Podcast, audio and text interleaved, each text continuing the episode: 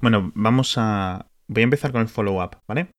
Así vamos directamente a lo que es el grano. Por variar. Y hace dos o tres, hace dos o tres semanas pedimos, en plan, oye chicos, os recordamos, en Twitter pedimos, eh, podéis dejar reseñas en nuestro perfil de iTunes, etcétera. Y hubo una reseña que me llamó mucho la atención que dice, podcast divertido con conocimiento, con una excelente química entre los autores. Hasta ahí, lo raro. Y luego nos pregunta algo que creo que se, se nos ha, se ha saltado la liebre. Dice, ¿serán pareja? que no, Mm. no lo había, no había oído que nadie lo sugiriese nunca, ¿eh? O sea, No lo sé, tío. mm, no sé, habrá... Mm. habrá- Sin, yo sin comentarios por mi parte, Edu. Yo no, no puedo. No. No, te- no podemos hacer un, un comentario oficial. Seguramente en un universo paralelo haya gente shipeándonos de, fan, de fanfiction, ¿no? Haciéndonos un ship. Pero bueno, veremos. Eh, Makoki45, eh, ya te digo, autor del comentario. No, no tenemos comentarios para decirte, para responderte. Luego nos pregunta Felipe M, decía, tema del Plex que comentamos el otro día, que Amazon Drive se podía poner ahora, tú podíamos poner, almacenar nuestros archivos de Plex y tenerlo ahí. Eh, y nos preguntaba, ¿se podrán compartir con amigos las librerías en Amazon? Pues en principio sí. O sea, tú tienes ahí tus librerías y tú puedes subir tus carpetas y tus archivos y tenerlo compartido con otro usuario de, de Amazon Drive. Pero claro, tendréis que estar los dos pagando por Amazon Drive. Sí, y, y con la, si tienes la posibilidad de conectarte a los plays de otras personas, a lo mejor, a, a menos de que tengáis un interés especial por los dos estar Sí. metiendo ficheros en el mismo sitio, pues a lo mejor no tiene sentido. Eh, pero bueno, ya eso ya veremos a medida que empieza a ser popular y eso, qué es lo Claro. que le va acomodando a la gente. Porque lo que imagino yo que será más efectivo será, eh, tienes tus archivos multimedia, creas una librería de Plex concreta y esa librería eliges compartirla o no con otros usuarios de Plex. Es decir, no compartir los archivos, sino compartir a través del Plex el acceso a esos archivos. Yo creo que puede ser lo que más, más sentido tenga al fin y al cabo de, a lo largo de... O sea, en, en el día a día. Sí. Vale, luego nos han preguntado eh, cómo conseguiste ser verificado, Alex. Eh, estaban hablando de Twitter, ¿vale? Twitter, como todos sabemos, tiene las estrellitas estas que es lo típico, para que la gente sepa si estás hablando con la Lady Gaga original o un troll, digamos, que se está haciendo pasar por Lady Gaga. Twitter y un montón de redes sociales implementaron un sistema en el que ellos, digamos, verificaban quién era quién, ¿vale? Esto en principio empezó, ya te digo, con gente súper famosa y tal, y luego, pues como todo en esta vida, ha decaído hasta que ha llegado a mí. Eh, hace un tiempo Google decidió que iba a abrir el grifo de los verificados, ¿vale? Estaba de- como muy centrado en personajes famosos y en gente que tuviera que ser reconocida y luego lo basaron, lo bajaron, digamos, a gente que trabaja en medios de comunicación, ¿vale? Mm. Básicamente, si trabajas en un medio de comunicación online, seguramente te acepte la verificación. Eh, tienes que enviar, me parece que una foto, un escaneo de tu DNI y no sé qué, y luego pues mostrar, tener tu foto real, etcétera. Pero vamos, es un proceso que tarda un par de días y yo lo pedí y me lo dieron. No hay ningún tipo de misterio ni nada. O sea que no es. Y tampoco es nada especial, ¿eh? Simplemente pues estás, tienes un muñequito al lado de tu, de tu avatar. No tiene. Y, un par de no tiene opciones más. más. Sí, bueno, lo único eso. Tienes eh, ahora, por ejemplo, la sección de notificaciones, tienes una pestaña extra en la que, digamos, solo te salen cosas de otra gente verificada. ¿Vale? Eso es muy útil y en principio eh, iba a ser la gracia de Twitter que en el momento que todo el mundo fuera verificado, todo el mundo real, es decir, vamos a asumir que Twitter se divide en dos, entre gente que realmente estamos ahí para charlar y para comentar cosas y tal, y gente que está creándose cuentas anónimas todo el rato constante para molestar, ¿vale? Se abre el grifo de forma total a la gente que, a pesar de que no verifique su DNI, etcétera, pero puede verificar de alguna forma que son una persona distinta, una persona concreta, a ojos de Twitter, es decir, que no es una persona anónima que se ha creado la, cin- la, eh, 50 cuentas este, esta tarde. A través de ahí podíamos eliminar y filtrar. Pero bueno, yo creo que es hacia lo que vamos. Pero no lo sé si a Twitter le va a dar tiempo a sacar este tipo de opciones antes de que, de que acabe mal la cosa, ¿vale? Claro. Pero bueno. Una cosa que me quería comentar, tema de follow-up, estuvimos hablando de los pedidos en Amazon, todo esto. eh, ha salido Amazon Premium, eh, perdón, Amazon Prime Now, que es el servicio de entrega de compra a domicilio. Compra, no sé cómo se dice en México, pero en principio es la compra cuando compras. em, Allí, La- lo que pasa es que allí normalmente es el súper, aunque no vayas al súper, pero vas a hacer el súper. Mm. Sí, y es la compra de los productos del día a día, ¿vale? Estaba solo en Madrid eh, y luego lo han pasado a Barcelona. Y bueno, de hecho, realmente solo está en unos códigos postales concretos de Madrid y unos códigos postales de Barcelona. ¿Esto que, cómo funciona? Tienes una aplicación, no funciona a través de la web, tiene que ser una aplicación desde el móvil en la que tú seleccionas unos productos, pues por ejemplo, fruta, carne, pescados, eh, leche, pan, etcétera. Lo normal, ¿no? Suavizante, detergente, un montón de cosas. Y ahí funciona como por slots gratuitos. Tienes que hacer un pedido mínimo de 20 euros en el caso en, y cuando lo seleccionas, pues eh, seleccionas una compra y la compra es gratuita. Tienes que pagar Amazon Premium. En el España son 20 euros. El envío es gratuito, pero tienes que pagar los 20 euros al año. Y hacer pedidos mínimos también de 20 euros cada vez. Eh, lo que piensas que es una tontería, al menos desde fuera, o lo puedes pensar, es extremadamente adictivo. Y ha llegado un momento en el que eh, yo, por ejemplo, lo hemos comentado aquí, son los 20 mejores euros que gasto eh, al año, seguramente, el dinero de este dinero por el, valor de Amazon. No tenemos los mismos, las mismas ventajas que un usuario estadounidense que tenga un Amazon Prime completo de 100 euros o 120 euros al año, no recuerdo cuál es la cantidad. Bueno, dólares. Y un Prime Now con una selección muchísimo mayor que la que tenemos todavía aquí. Ah, exacto, el Amazon Fresh, que es como le llaman allí. Es que esto de Amazon tiene un, cacao, el, todo este problema, sus servicios y sus posibilidades y sus secciones tienen como diferentes variaciones, eh, digamos, locales. Eh, mi experiencia es brutal, en general. Eh, bastante bien el, servicio, sobre todo comparado con una cosa que ya hablaré en el futuro, con cómo han estado los envíos y la de mercadotecnia, por decirlo así, no sé cómo se dice. No, eso es el marketing, ¿no? Cómo están los servicios de otros supermercados online, ¿vale? En general. Y bueno, bastante sorprendido. Ha venido muy útil por una cosa. Yo, por ejemplo, cuando me mudé a este barrio, empecé a comprar una tienda de una gente que estaba aquí cerca de casa. ¿Qué problema hay? Que esa gente no aceptaba tarjetas de crédito para pagar, pues porque es una tienda de barrio y porque al principio, pues no sé, no lo sabes por qué, porque se supone que les cobran comisión, pero luego la farmacia de al lado y una vez le dije, ay, mira, no, te voy a pagar con billete que en vez de con tarjeta, que así te ahorras la comisión. Y me dice la, la señora de la farmacia, que es amiga, me dice, no, si no me cobran comisión. Y yo, ah, ok, vale.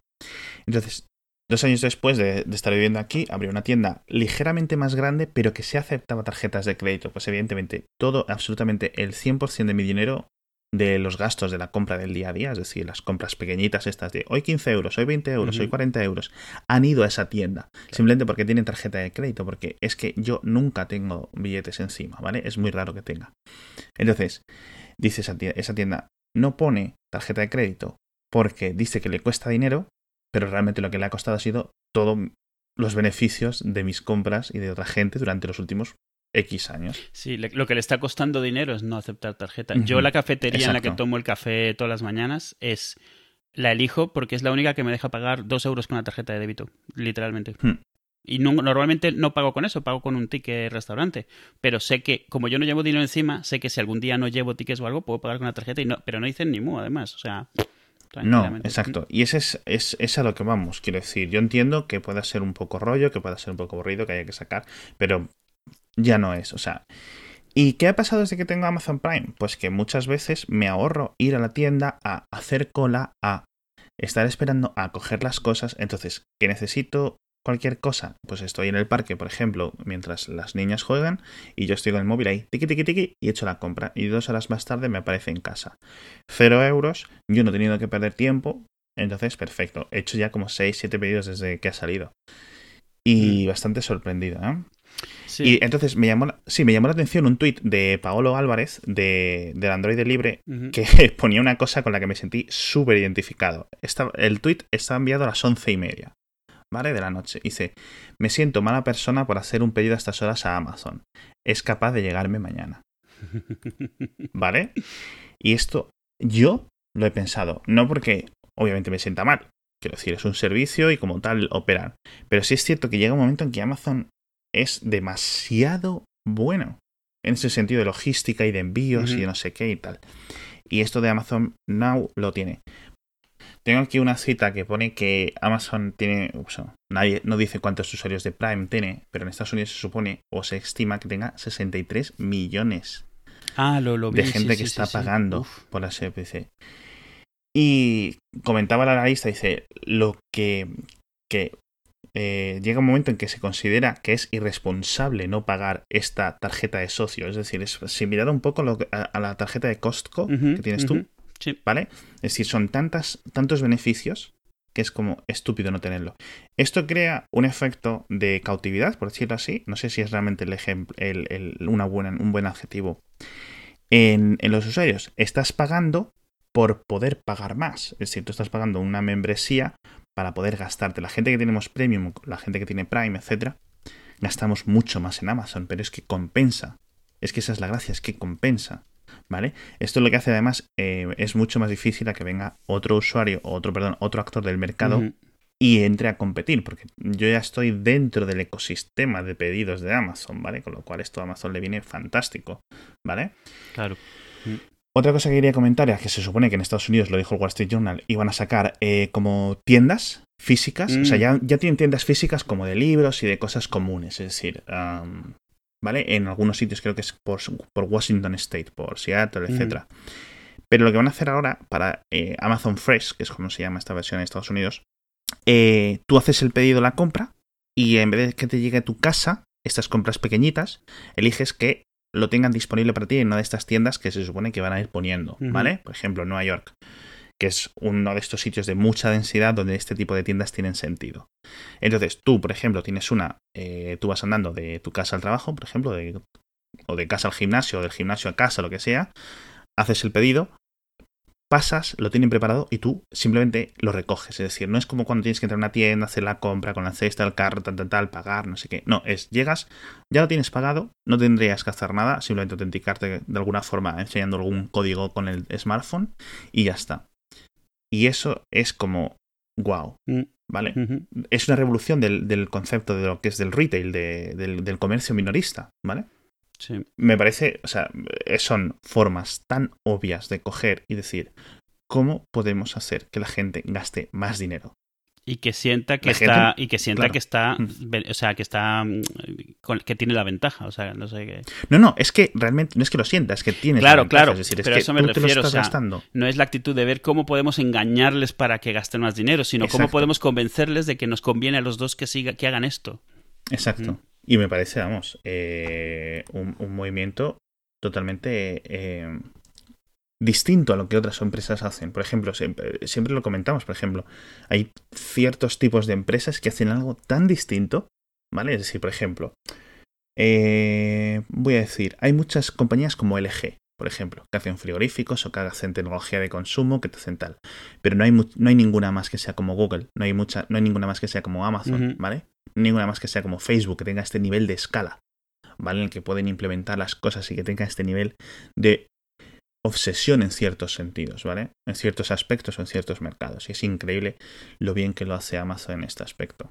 Vale, pues seguimos con el follow-up. Abandonamos toda esta, digamos, esta deriva hacia eh, anuncio de Amazon que nos hemos manejado aquí. Y bueno, tenemos más preguntas. Eh, ¿Por qué somos post-PC usa Android y no iPhone? Pregunta Damián. No, da, perdón. Daniel Umaña. Porque perdió una apuesta. Eh, no, simplemente, pues, eh, no lo sé, uno empieza, compras un Nexus y cuando te quieres dar cuenta hace dos meses, hace dos años que no has tocado un iPhone y luego todo ha cambiado y no sabes dónde están las cosas. Pero en casa, en mm, casa sí tienes, tienes iPad, ¿no? ¿Tienes algún iPad en casa? Sí, pero el iPad yo, pues yo con saber dónde está el botón de Plex o el botón de Netflix o no, el botón no, de Clan. No me refiero por eso, me refiero que no es que estés casado ni con Android ni con iOS, es lo que usas por costumbre ya, pero vamos que... Mm, yo si me das a preferir a un iPhone 7 con iOS 10. Si me das a elegir, es decir, si tuviera cualquier smartphone a elegir, a, usar en el mercado ahora mismo, y el Galaxy Note 7 no explotase, el Galaxy Note 7, eh, date cuenta, por mi trabajo los pruebo todos. Es un poco la putada. Es decir, es como si eres una persona diabética adicta a comer pizzas y gominolas y chucherías y tal, y tu casa es un buffet libre, ¿vale? Pues em, tienes, no tengo esta limitación, ¿vale? Entonces yo sí poder, por poder, por mí, yo creo que usaría un, Note 7. Mm, al no haber un Note 7, por ejemplo, tengo muchas ganas de probar el nuevo de Huawei, el Mate 9 o el Google Pixel. O sea, yo creo que el que más ganas tendría de probar ahora mismo es el Google Pixel. Para mí, ¿vale? por ejemplo, una, quiero, me gustaría tener el iPhone 7, pero me, eh, creo que me apetece el, el, normal, no el Plus, por el tamaño. Sí. ¿Vale? Prefiero el grande, pero el grande no sé. Como que no lo sé, no sé lo que me gustaría. El caso es que entre iOS 10 y, y, Android 7.0, 7.1, mm, yo creo que 55% me iría hacia Android ahora mismo, ¿vale? Simplemente por costumbre, ¿vale? Sí. Y es donde he estado haciendo mi vida los últimos. Que no es como que me fuera a llorar si estuviera con iOS 10, pero bueno. Simplemente eso. Pues no sé por qué extraña, yo creo que. y por qué sorprende por tercera vez, Dios mío, esto nos va a costar muy caro, Edu. ¿Por qué tuviste que mencionar el nombre? Eh, cierta oyente llamada en Twitter es arroba tuay, hubo cierta guerra, vamos a decir, así, en Twitter porque le pasa lo que le pasa a mí. Eh, conocimos los libros y las películas a cierta edad, en el que obviamente si a ti te ponen un nombre que desconoces, tú lo pronuncias, digamos, con la pronunciación clásica o la que tú puedes suponer, ¿vale? basándote en las, lo abstracto del lenguaje castellano, ¿vale? Entonces, Hermione es Hermione. Bien, perfecto, ningún problema. El caso es que esto derivó en una guerra, entre comillas, así bastante graciosa en Twitter y un montón de respuestas y no sé qué, encuestas incluso de cómo lo pronunciáis. Bueno, muy bien, bastante gracioso. Lo que me llevó a descubrir, y esto fue súper curioso, las traducciones y adaptaciones que se hicieron en las versiones en catalán. Eso estuvo del muy bien, sí. Una nota y un inciso. Si la gente piensa, sobre todo la gente que es fuera de España, que hay guerras por las adaptaciones y las traducciones entre el castellano de España y el, y el, y el, español de fuera de España, eh, México, Chile, Colombia, etc., estáis a años luz de comprender lo que son las guerras idiomáticas entre los diferentes idiomas que hay dentro de lo que es la península ibérica o España o el Estado español o lo que queráis decir. Entonces, ¿qué pasa? Pues que en la versión en catalán, ¿cómo se llama esta? Eh, Rowena Ravenclaw, es decir, una de las cuatro fundadoras de las cuatro casas de magos del colegio Hogwarts de Harry Potter, le han cambiado el nombre. Han cambiado el nombre a un montón de gente, ¿vale? Por ejemplo, es, en vez de, no me acuerdo cómo se llama, es Nicanor Gryffindor, porque como que rima, ¿vale? Pero a Rowena Ravenclaw le han cambiado el nombre a Maripau. Entonces, no te rías, por favor. bueno, hay un montón de cambios nuevos, etc. ¿Qué pasa? Que si tú lees Ravenclaw en castellano, o sea, digamos con una pronunciación castellana, en vez de catalana, tú lees Ravenclaw, ¿vale? Porque la W es una U. Entonces, Maripau Ravenclaw. Y como que, no sé por qué, acabé llorando de la risa ante tal descubrimiento. Y me parece, o sea, dentro de las traducciones y las adaptaciones, siempre hay alguien que lo va a hacer peor y más gracioso. Además, me encantó porque, porque tú ahí al principio estaba, estaba mosqueada medio en broma, obviamente, medio, o sea, actuando como mosqueada. Sí, sí. Porque al final de cuentas tú lo has aprendido de una manera y le tienes cierto cariño a cómo lo has oído, entonces que te vengan y te digan que está mal es como, mira, ¿qué más? Pero cuando encontró esa página también estaba entre ofendida y totalmente incrédula de los nombres que se estaba encontrando. Es fascinación. Sí, sí, sí.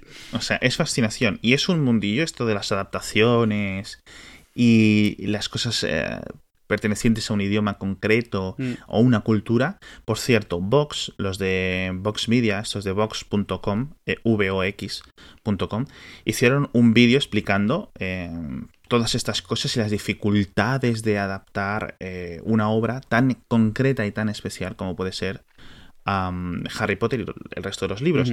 Y hablaban de un montón de las diversas traducciones y diversas cositas que habían tenido. De hecho, mencionan eh, eh, las, las, las, cosas concretas esas del catalán, entre, entre ellas lo de Maripau y tal, pero mencionan un montón de cosas, eh, traducciones pequeñitas o, mini, mini, digamos, mm, mini anécdotas, ¿no? De lo, cómo los traductores del noruego, los traductores del holandés, los traductores del castellano, los traductores del francés, han tenido que ir adaptando poquito a poquito y readaptando a sus culturas y mm. tal. Por ejemplo, en la versión en árabe pues cuando se escapan, bueno, cuando se escapan en esta, digamos, ¿cómo diría yo? Este restaurante que hay fuera de Hogwarts, cerca, en el pueblo que hay cerca de Hogwarts. Sí, donde beben las, las em, butterbeers, esa, la cerveza. Exacto, mm. pues ven y beben la cerveza esta...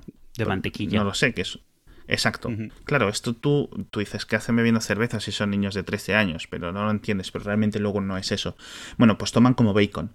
Bueno, pues en la adaptación en no sé qué, en la versión árabe, toman huevos fritos. O huevos, eh, claro. ¿vale? Pues son un montón de estas cosas, o el, el, anagrama más eh, concreto de I am uh, Lord Voldemort, ah, Claro, sí. Eh, del segundo libro. Todo esto en cada libro está readaptado de una forma concreta para que tenga sentido en el propio idioma. Sí, yo alguna vez leí, a ver, eh, yo hubo una época en la que hacía bastantes traducciones de cosas, pero nada de este tipo, más bien cosas técnicas o películas, que es mucho más simple. Pero por esas épocas leí un, un como ensayo que era de, un tercero, pero que analizaba las elecciones de los traductores para los libros de Mundo Disco para varios países nórdicos, sobre todo. Y entraba mucho en eso. En los libros de Mundo Disco hay muchos juegos de palabras, y los juegos de palabras no es que sean solo graciosos, a veces son integrales a la historia. Entonces, o sea, tú no puedes simplemente traducirlo, ni lo puedes dejar sin traducir y poner un montón de nota del traductor abajo. O sea, tienes que encontrar ese término medio en el cual traduce lo suficiente como para que no se pierda eh, que estés metido en el libro, pero para que se siga entendiendo. Y había un montón de comentarios así sobre eso. A veces sobre todo a veces que, el, autor, o sea, necesitas ir con el autor para decirle por qué has elegido esta combinación de palabras, de que va, es porque rimaban, es porque, por ejemplo, el nombre de las casas de, de Harry Potter, el nombre evoca un poco, esta es más agresiva, esta es mañoña, Hufflepuff es un nombre que suena a ñoño, por ejemplo. Sí. Ravenclaw suena como... Entonces es un poco... Sí. Slytherin suena como a serpiente, al final de cuentas, y es lo que hace una serpiente, no, significa Realmente, claro. Y, y, lo que me asombró, luego que lo he pensado, es lo poco que se tradujo muchos de estos nombres en castellano, comparado con otros países. O sea, hay muchos que se han mantenido igual y entonces esa asociación, aunque sea una asociación subliminal de ideas, de, de, conceptos, de alguna manera a lo mejor se ha perdido. Entonces, claro, nos burlamos de que en este o aquel idioma se ve muy graciosa la traducción, pero son traducciones que no se hicieron en castellano y a lo mejor la intención era un poco esa. Y de hecho, lo que hablamos del nombre de Hermión que lo estoy diciendo para que nadie se enfade, como se decía aquí, es, es un poco eso. Eligieron un nombre que aquí, o sea, sonaba más o menos igual y luego se mantuvo en vez de irse a, la razón original de por qué era ese nombre y cómo debía haberse traducido. O sea, es una decisión que tomó el traductor, que no la tomó Rowling. Sí, hombre, claro. Complicado, porque obras que son así, incluso a veces pasa en inglés a inglés. Hay un, hay un libro de, Neil Gaiman, creo que es, no me acuerdo si es American Gods, creo que sí, donde él tuvo que traducir su libro de inglés-inglés a inglés-americano, porque una de las cosas más importantes que pasaban en la historia eh, había una parte en la cual salía un elefante y entonces en un sueño y el elefante hablaba con el personaje y entonces el elefante hablaba de su trunk y trunk es también el nombre del maletero de un coche. Y entonces era ese juego de palabras que así se inspiraba. Entonces tuvo que convertirlo porque en, el original en el inglés es el boot of the car, o sea, como la bota, es como se le llama al maletero. Y era un juego de palabras totalmente diferente. Entonces, claro, o sea, cuánto de la obra adaptas, cuánto pierdes, cuánto ganas si lo haces. Es súper interesante ver esas elecciones y yo creo que nunca que las ves, es un poco como destapar el truco por detrás, nunca te va a parecer que es la mejor que podría haberse hecho, pero la mayoría de las veces tú a ti no se te puede ocurrir una mejor. La que te va a parecer la mejor es como tú lo hayas aprendido cuando lo escuchaste la primera vez. Es como a mí hoy en día todavía me cuesta escuchar Homer Simpson en español, porque yo durante años lo escuché como Homero Simpson en el doblaje mexicano. Entonces me parece que Homero es súper lógico que se llame Homero y lo de Homer no tiene sentido, pero no me choca escuchar March, porque March es March en todos sitios. No, al final es una serie de compromisos. Claro, simplemente. Eh, y ya. Porque ya hemos llegado a. Es la ley de Godwin, de la traducción esa En el momento que pasamos a hablar de los Simpson. En el momento que pasa. Es decir, cuando se menciona Homero Simpson es como cuando se menciona Adolf Hitler en una conversación. sí. Estuve leyendo, he estado leyendo estos días sobre el iPhone 7 en, internet. ¿Tú lo tienes? ¿Tú lo tienes? Eh, yo no. curioso, curioso, Eduardo. Muy bien, perfecto. ¿Estás contento? ¿Por qué, ¿Por qué curioso? ¿Por qué? Eh, soy punterísimo. Titular de Recode. ¿Vale? Sabéis que no me gusta hablar de otros medios, pero titular de Recode. que le falte el iPhone que le falte el headphone jack, es decir, el, cable de audio, al, al, iPhone 7, ha resultado que no importa. ok, eh, Recode, para que la gente que no sepa, es eh, de Vox Media, que es una de las compañías que estamos hablando, que es la compañía que también es dueña de Diverge. la página, o sea, uno de los mejores uh, sitios de, de, tecnología y cultura en Internet. La review del iPhone 7 de Recode, perdón, de Recode no, de Diverge, de Diverge sí. habló de la falta del headphone jack como 30 veces, 25 veces a lo largo de la review. Era como demasiado, ¿no?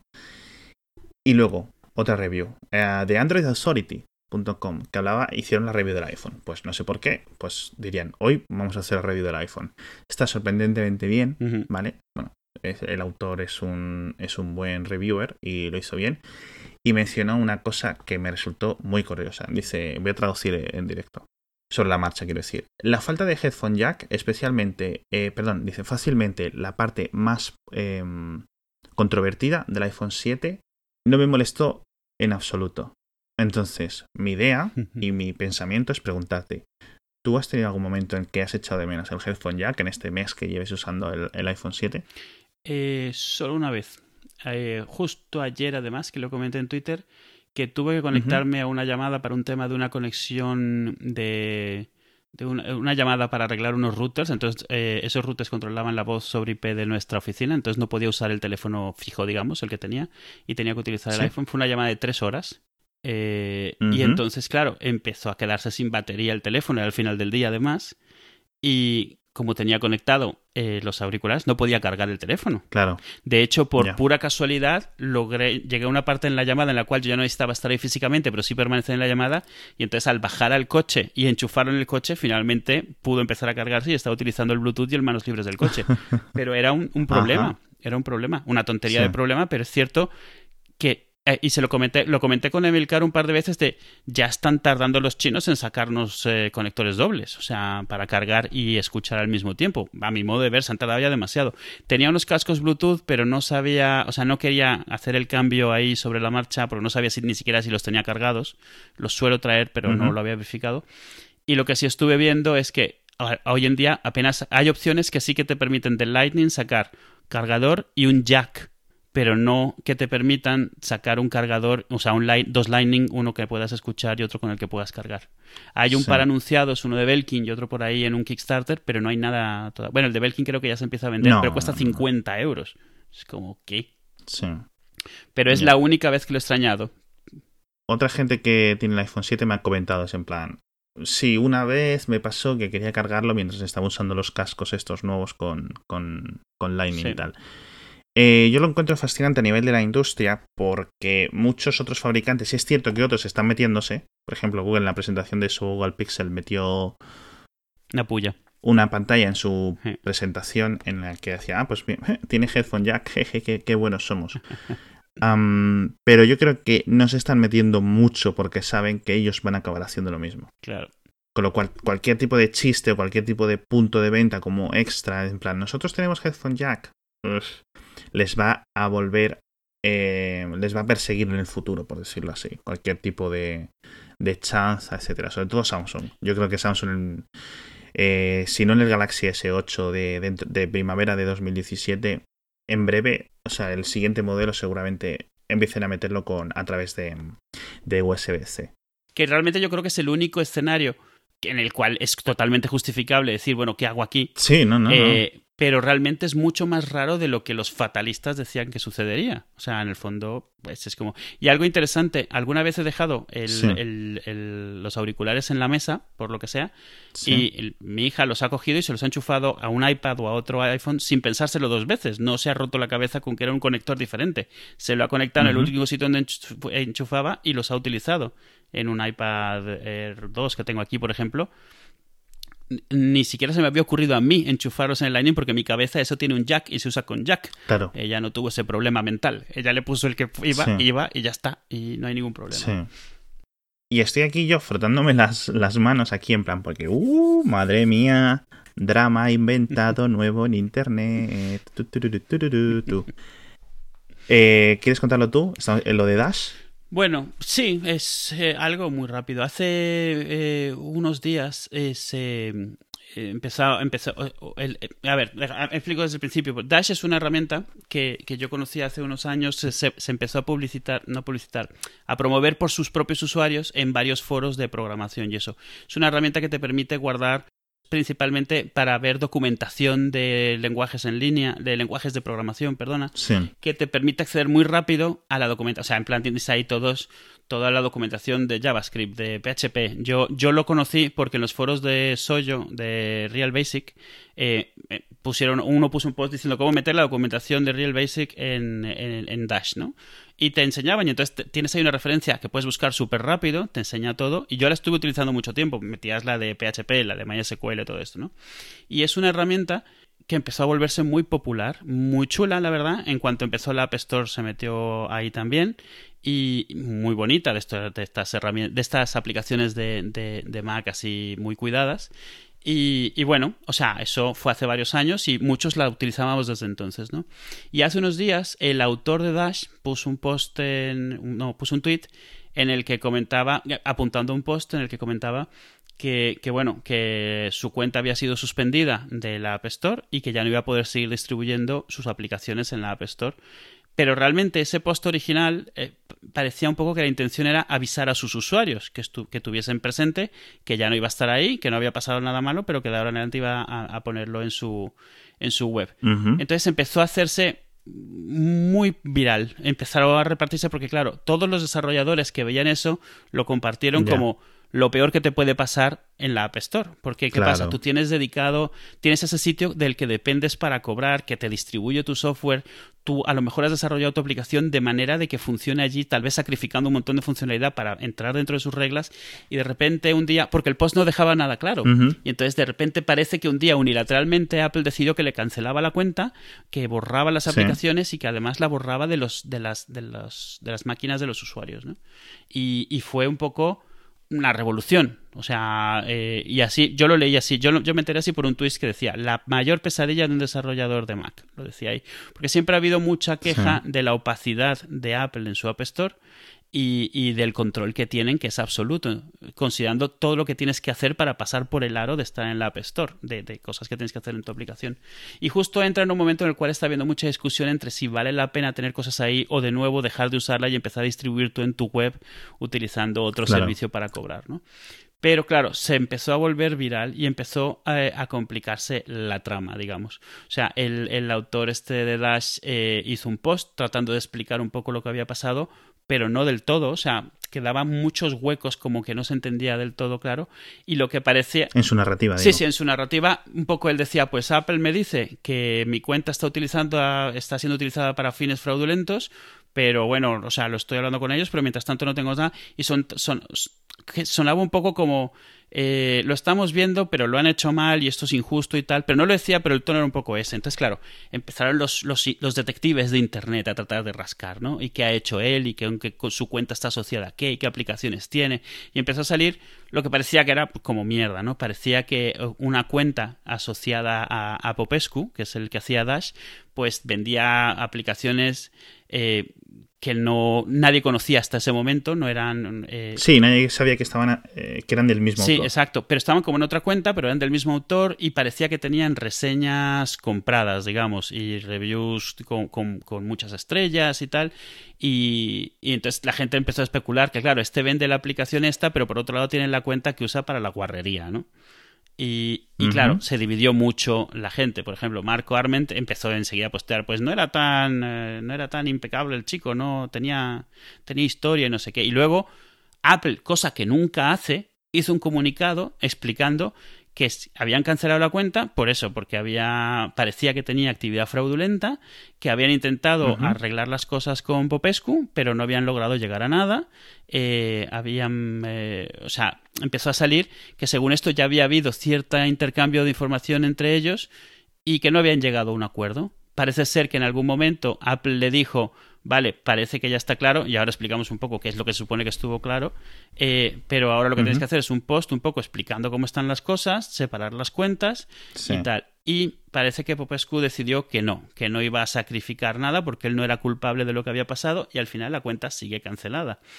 Y hace poco publicó un último post en el cual decía más o menos venía a decir que, dado que ya toda la mierda de su vida la estaban sacando los detectives de Internet, se refiere a esta gente que se pone a rascar aquí y a asociar y a, crear cábalas y a crearse conspiraciones, empezó a contar que ya es cuando esto se ha vuelto surrealista de telenovelas y no sé qué, y ha empezado a contar que es que él antes hacía unas aplicacioncitas, que fue como él aprendió a programar y tal, y que cuando Dash se volvió exitoso, pues él decidió dejar esas, pero que su familia no estaba de acuerdo con que las dejase porque a veces le reditaba todavía un poco de dinero. Entonces creó una segunda cuenta de developer para su madre, que según esto también era desarrolladora, y le dio las aplicaciones. Y entonces su madre es la que por lo visto había empezado con el resto de la familia, tal vez no con malicia, pero en plan, o sea, pero sí, sin, o sea, de forma muy mm. obvia a comprar reviews, a pagar porque viera malas reviews de la competencia, pero que nada de eso era lo suyo. Pero él contaba también, pero claro, es que tenemos la misma cuenta de banco hasta un tiempo, hasta hace un poco un tiempo, porque yo usaba la cuenta de mi madre y tal. Era todo como muy así, como o sea, que es, que es... Echar balones fuera. Sí, sí, sí, Y entonces, claro, al final no sabes cuál es la historia, pero está claro que no es, o sea, no es blanco o negro. O sea, ahí ha habido mucha historia y en algún momento Apple debe haber dicho, mira, ¿qué películas me estás contando? O sea... No, claro, sí. Esto estaba asociado contigo, esto claro que esto está así, y lo único que te estamos pidiendo que hagas para tratar de arreglarlo, dices que no lo haces. Entonces, pues mira, se cierra la relación y ya está. Entonces, claro, da un poco de pena por este porque sí es cierto que Dash era muy buena y a ti como usuario de una aplicación buena te jode que a su desarrollador le, le vaya mal. Pero por otro lado está claro que ahí hay ahí no están claras las cosas y, no puedes ponerte en contra de Apple porque a final de cuentas era comprobable que alguien asociado con esta persona con sus aplicaciones estaba entrando en, en, una de las pocas cosas que está claro que es fraudulento, se considera fraudulento dentro de la App Store. Entonces, bueno, este chico tiene ya ahora Dash fuera de la App Store, ya no puede entrar en la App Store. Su madre, si es que era su madre, tampoco, porque, bueno, las dos cuentas están bloqueadas. Y bueno, ah, ya se ha olvidado, ya se ha olvidado Internet del problema. Yo aquí veo varios problemas. Yo aquí veo, eh, obviamente, la versión del chaval es en plan eh, echar balones fuera sin querer asumir culpas ni nada. Luego veo muy interesante la interesante por lo precavido de Apple de en vez de hablar directamente es en plan le suelto esta información a bloggers afines, ¿vale? Sin mencionar por nombre a este señor. Y los bloggers afines la ponen ahí, que es un poco muy... Eso es típico de gobiernos y tal, es en plan, ah, sí, pues la policía o el juez o no sé qué le suelta el sumario a no sé qué periódico para que... ¿no? Como para mover la investigación desde sí, fuera. Sí, sí, para que, para, para, que... Yo no he sido, pero eso se está moviendo y se está sabiendo. Exacto. Un poco cutre, ¿vale? Sí, sí. Eh, el chaval responde con una Q3 por su parte, que es publicar la una de las conversaciones finales con Apple, la llamada de teléfono. Sí, cierto. ¿Vale? En la que eh, básicamente el representativo de Apple, que viene de estar hablando con Phil Schiller, es decir, que esto es una cosa que ha subido arriba, es decir, no puede subir casi más arriba en este sentido. Eh, le dicen, le recuerdan una y otra vez. No, no, si lo único que queremos que digas es que has cometido fraude en esta cuenta, no lo vas a volver a hacer, bla, bla, bla, bla, bla, bla. Pero Apple, lo ha, detectado que una de tus cuentas em, ha cometido este tipo de cosas y tal. ¿Cuál es, digamos, la, el clavo, ¿vale? o la ventana a la que se aferra el desarrollador? es que aunque Apple eh, eh, avisó a la otra cuenta, es decir, por ejemplo, a la cuenta en la que él se supone que no tiene contacto porque es otra persona, Apple no avisó por email, supongo, a su cuenta principal. Con lo cual, él realmente, si lo que dice es cierto, no tenía ninguna forma de saber, ¿vale? De que había suspendido otra cuenta, de que había tales sospechas o de que había tal actividad fraudulenta. En este sentido, aquí tienes que darle la razón al, autor, al desarrollador. Sí, si te van a cerrar tu cuenta, te tienen que avisar antes, aunque sea lo mínimo. Exacto. Aunque, aunque, es, aunque hayas supuesto con 99 o incluso con 100% de seguridad, de, perdón, de certeza de que ambas cuentas están enlazadas, claro, dices, si las dos cuentas están enlazadas, con avisar a uno aviso a las dos porque realmente asumo que estas dos son las mismas personas.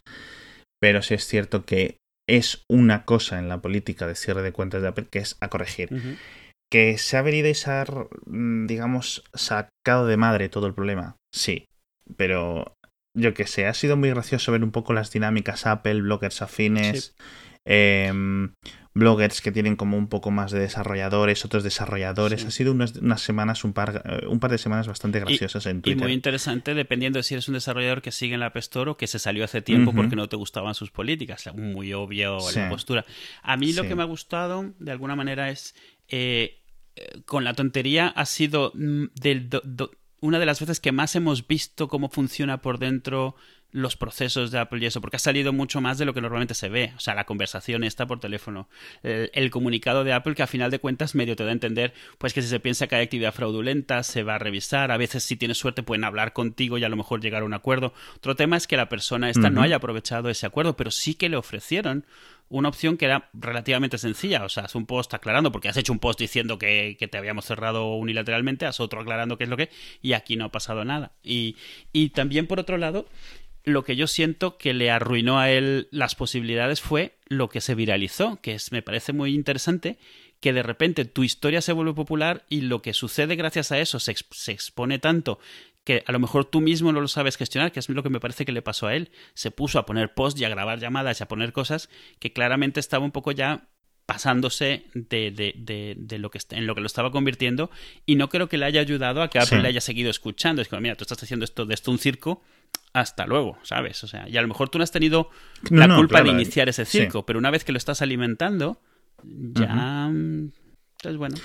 Eh, sí, en resumen, yo creo que Apple debería reinstaurarle la cuenta a este señor simplemente por, eh, a pesar de tener razón Apple, yo creo, eh, simplemente que su, digamos, su sistema burocrático para estas cosas tuvo un fallo, ¿vale? Es posible que incluso en, el protocolo esté marcado avisar a todas las cuentas que se supone que están enlazadas en un entorno fraudulento, ¿vale? Pero si realmente no se le avisó, aquí el fallo es de Apple, ¿vale? Es decir, es como un resquicio legal que ha encontrado este tío.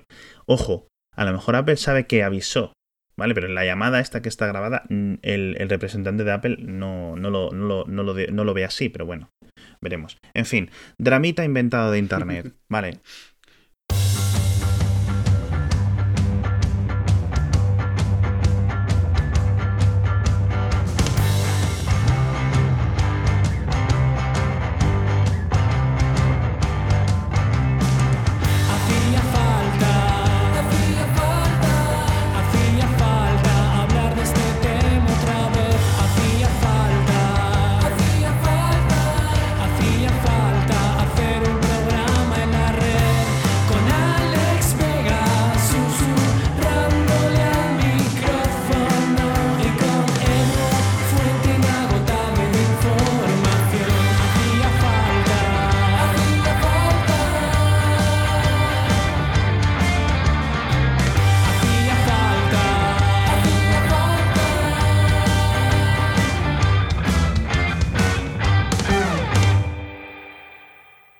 Cierto, ya hablaremos de esto. Esto lo borras. Qué desastre. Borro. Qué desastre. No sé muy bien qué borro. Ya cuando escuche veo qué es lo que quieres que Borras el. Tienes que borrar el. Desde el. Por cierto, ya hablaremos de esto. Vale. Hasta ahora. Vale. Hasta ahora. Ahora. Ahora. No, a ver. A ver, corta mis eh, resoplidos últimos, ¿vale? ¿Puedes? Siempre lo hago. Ok, bueno, meto tijera, ¿vale? Ya sabes. Y no hemos, no hemos hablado del tráiler de Guardianes de la Galaxia 2.